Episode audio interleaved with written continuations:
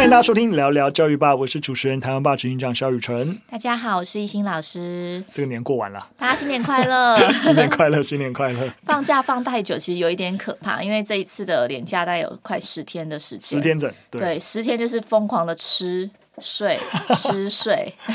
真的，其实真的，大家有有时候真的放假，真的是大概，我觉得每次年假都有这种感觉啊，前三四天还行，就是有休息到。后来就有一种，嗯，打开电脑工作一下，你是突然觉得没事做吗？对对对对对对对，呃，而且过去前几天啊，虽然说可以休息，但因为你知道，因为结了婚啊，所以就是亲戚啊，或者要回不同回娘家啊，或干嘛的，就有很多事情要处理，也是要跟很久不见的亲戚稍微交往一下。对对对，所以就是有去拜访亲戚之类的。对啊，一定会的。然后还是觉得啊、哦，还是不要过年好了。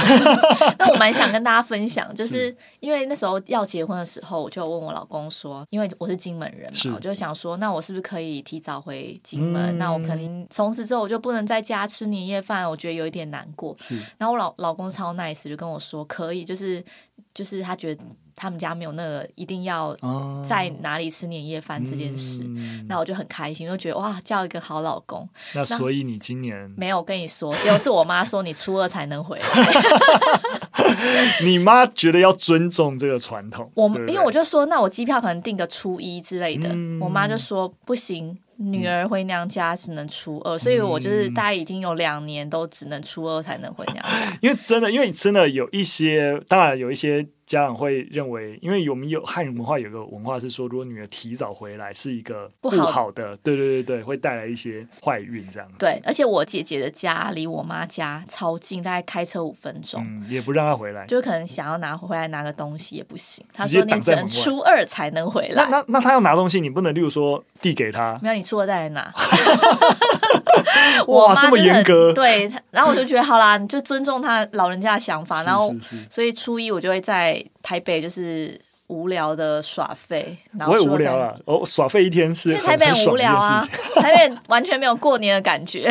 是啊，是啊，是啊，是啊，好啊，好啊！我觉得希望大家的过年也都有充实到，有休息到啊，也有像那个懿心有找到自己 新的一年哦，我们继续教学要努力的目标。好，我们分享第一则新闻。第一则新闻小小难过啊，就是幼教缺工的这个问题。那我们幼儿园的整个低薪啊、高压、高工时的劳动。环境啊，其实还是这个这个恶劣环境还是存在，所以其实有很多幼保科系的毕业生，即使相关科系毕业，也没有想要踏入这个工作环境。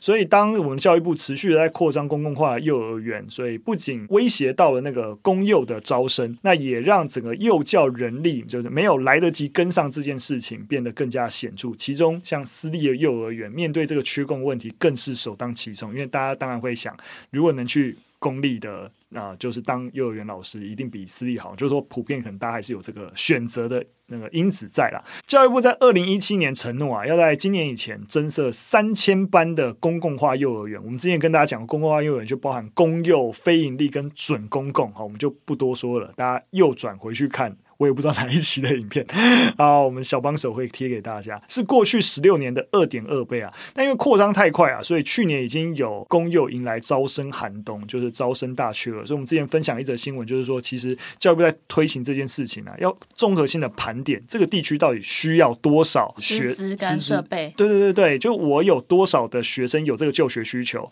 你不要去狂开，造成区域的不平衡。有些虽然说公幼迎来招生寒冬，它就有很明显的区区域不平衡，有些地方还是很缺入学的名额。那有些其实入学名额没有人要来来念。那我觉得这是之前我们有跟大家分享过。那另外一方面就是刚才讲的这个师资啊，并没有啊、等速成长。那所以啊，有幼教人士表示啊，这个薪资普遍低啊，尤其是月薪啊，很多时候不到三万。过去啊，就有啊、私立的幼儿园找不到老师，就跟有那个执照但是不在幼教领域工作的一些人员借牌登录，然后再找理由去注记请长假，然后就可以变相在用低薪招请职务代理人，等于变相找其实没有这个背景的人。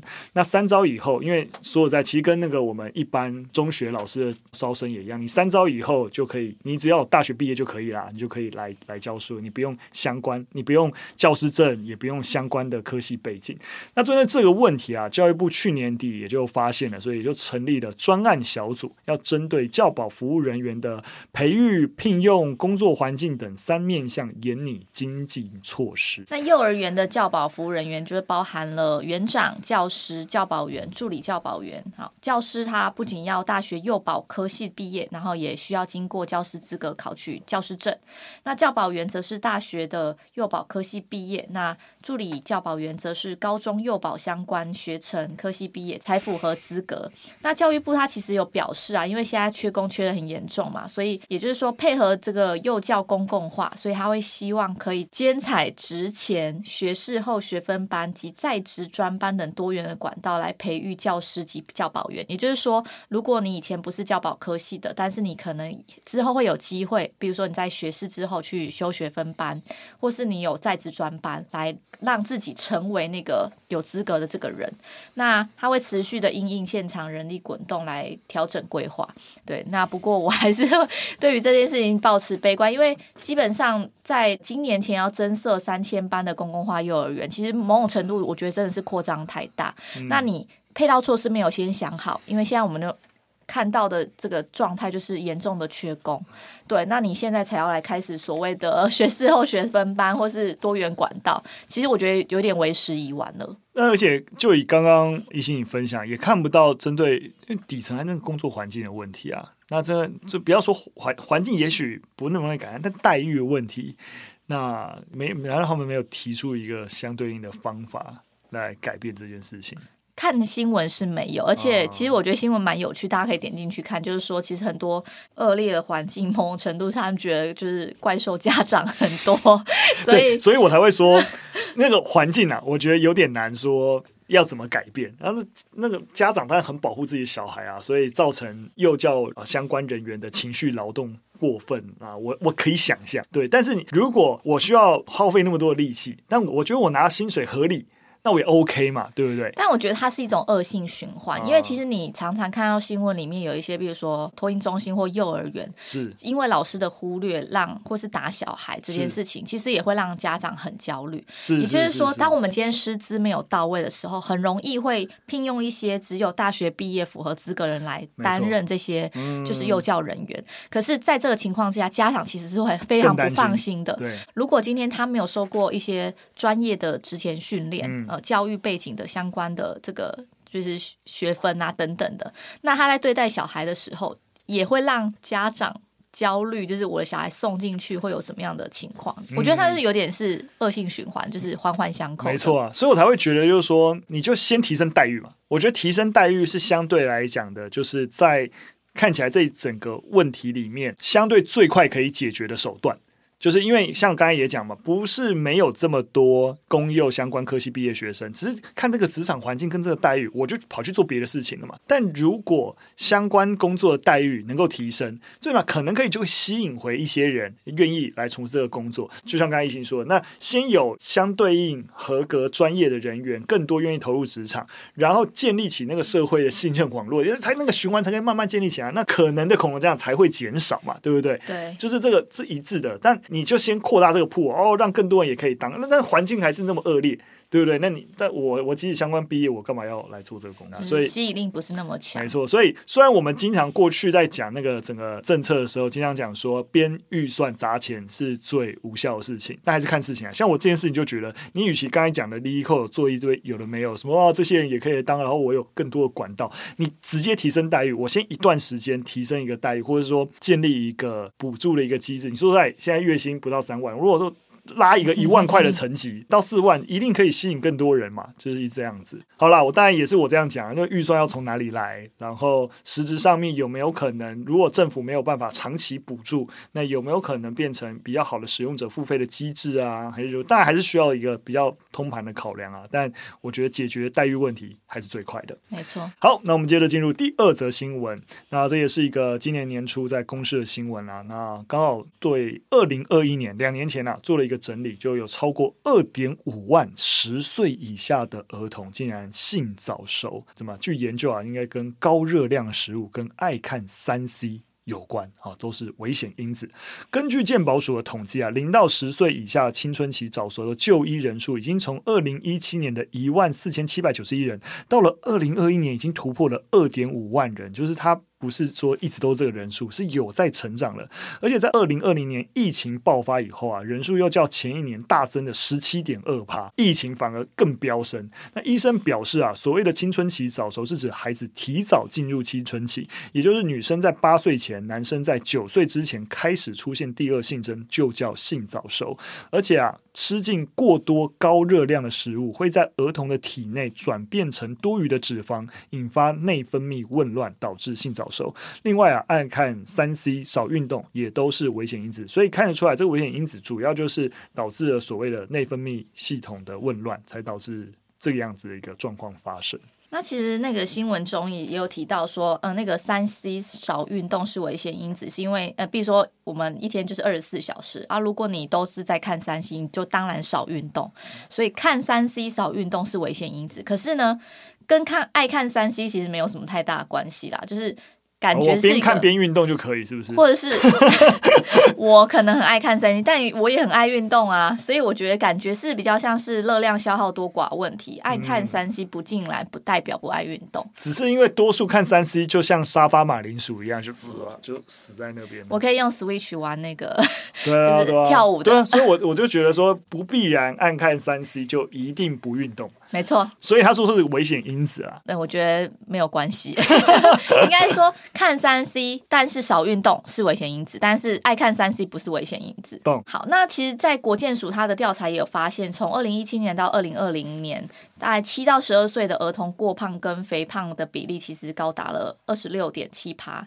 那儿童达到天天五蔬果比例更不到一成，所以医师表示啊，呃，台湾儿童。肥胖居亚洲之冠，要预防性早熟，除了减少含糖饮料、油炸物的这个摄取，其实要多运动。其实就是简单来说，就是多运动，然后热量摄取要少，然后并且要充足的睡眠。那我觉得的确啊，就是尤其是这样子一个调查，发现这个趋势。那我觉得如果有相关年龄孩子的家长，还是要多多注意啊。看三 C 没问题，但是 鼓励他运动。对，你就看三 C，然后但是还是要运动。对对对，像刚才讲玩那个 Just Dance 啊之类的，是玩，但是又可以动，也蛮好的。好的，我们来看一下最后一则新闻啊。最后一则新闻跟大家分享一个消息啊，就是在二零二五年以后呢，披萨要加考英文。那这是我们很常在跟大家谈披萨，这 OECD 每三年大规模举行的一个国际学生的能力评比啊。那主要是针对十五岁的青少年测试包含。像阅读、数学跟科学素养，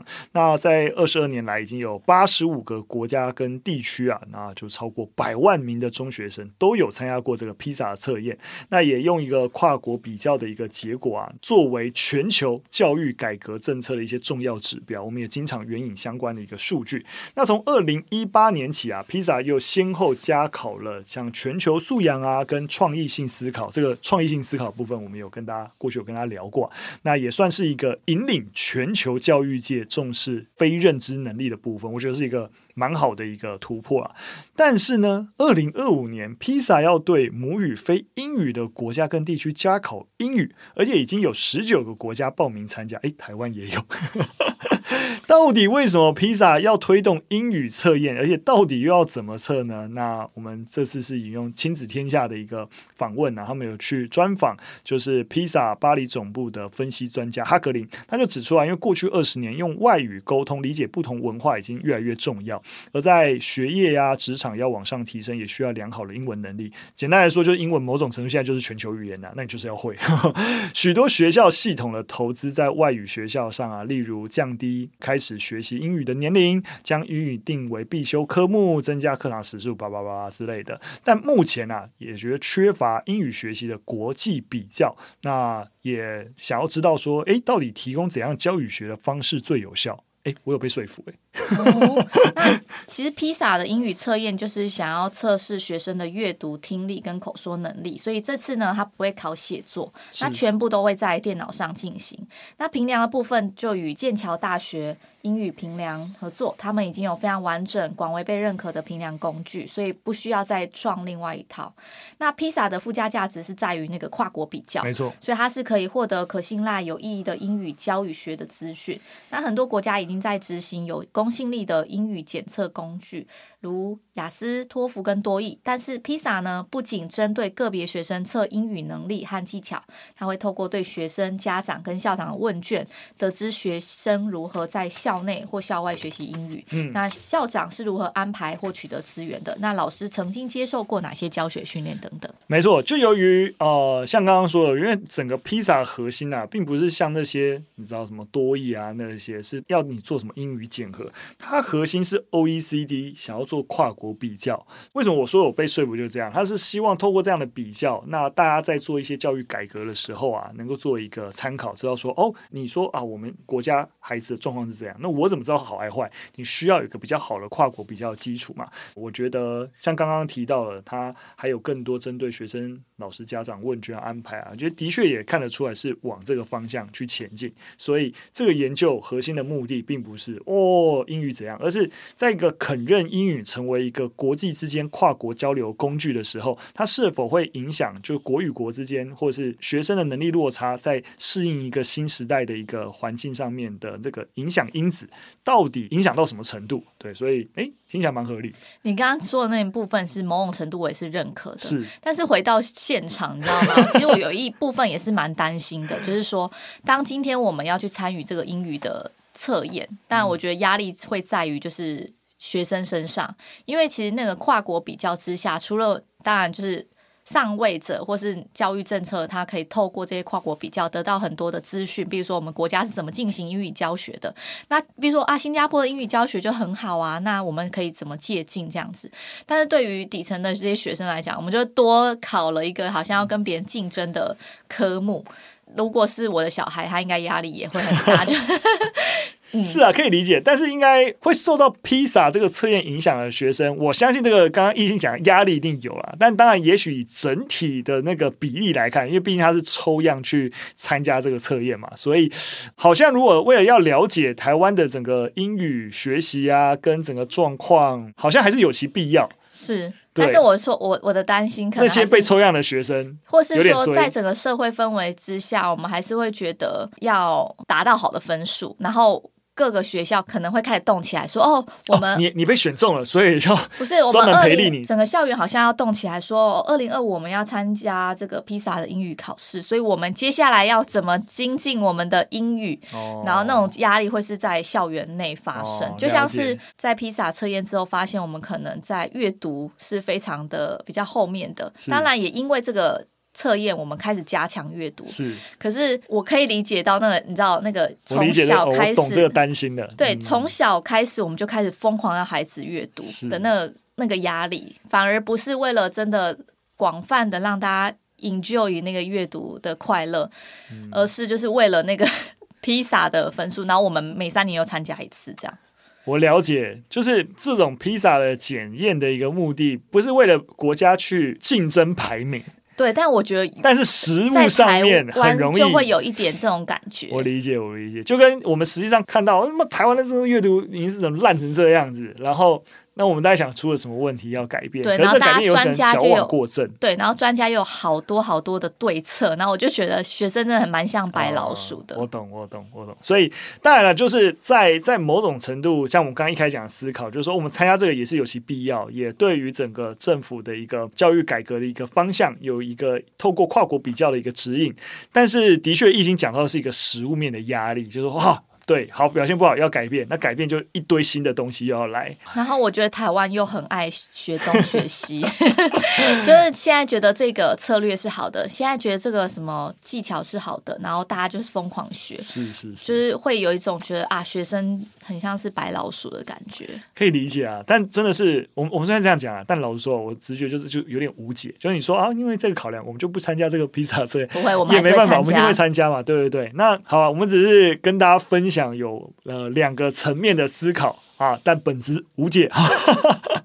当然了，这也不是说无解啊，就是说，我觉得参加一定有其必要。对，然后重点是了解这个资讯之后，我们还是会回到那个整个改革跟落实，找到那个洞察，我们的资源，那个改变的资源有没有真的花在刀口上？然后那个改变的成效是对于在现场当中的老师跟学生就觉得哇，真的这样改变，我教的也更容易，而学生学起来真的也更有兴趣，或是成效也更好。所以有些时候也许真的不是。不是目标的问题，对，我觉得这是对症下药的问题。我觉得大家现在好像是乱投药，嗯，对，然后可能 maybe 为了呃，就像是阅读这个写作这种呃披萨的测验之后，我觉得好多那种就是教你怎么去架构作文，然后你应该要怎么做那个雨后春笋，对，那是是好是坏吗？我就觉得好像每一个人写出来的东西都是一个模板。哎，我大概有东西。我当然，我觉得在民间有各式各样、五颜六色的一些解决方案。我我觉得，在一个自由市场竞争的一个角度来讲，我觉得都好的啊。大家方案都提出来，有效的方案是不是真的往前推进，可以引领这个这个社会往更好的方向发展？如果在一个用市场逻辑看是乐观的，但的确，如果回到政府政策。修修改教育改革，我可能也是比较偏悲观。其实就有点像我们之前一心也聊到，就是最后那个课本为什么长成这么样子，这么烂？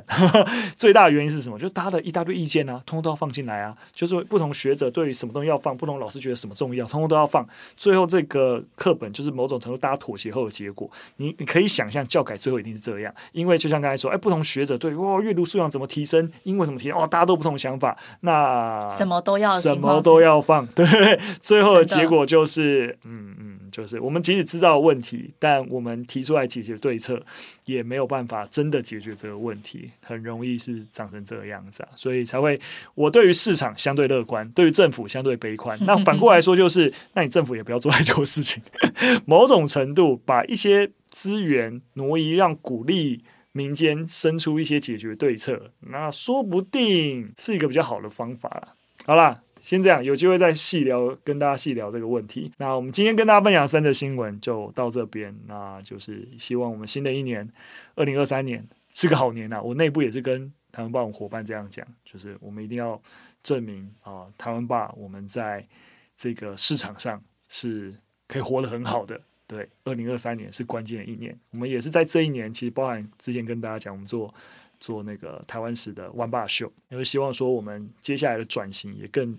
靠拢教育，那也希望在老师们整个备课啊，然后教学过程当中，台湾爸除了过去影片之外，也能够提供更多的一个资源，那协助老师，我们一起有一个更好的教学环境。那新的一年，再请各位老师多多指教。对于节目内容有任何的问题，都可以留言告诉我们。那我们节目就先到这边，下次再见，拜拜，拜拜。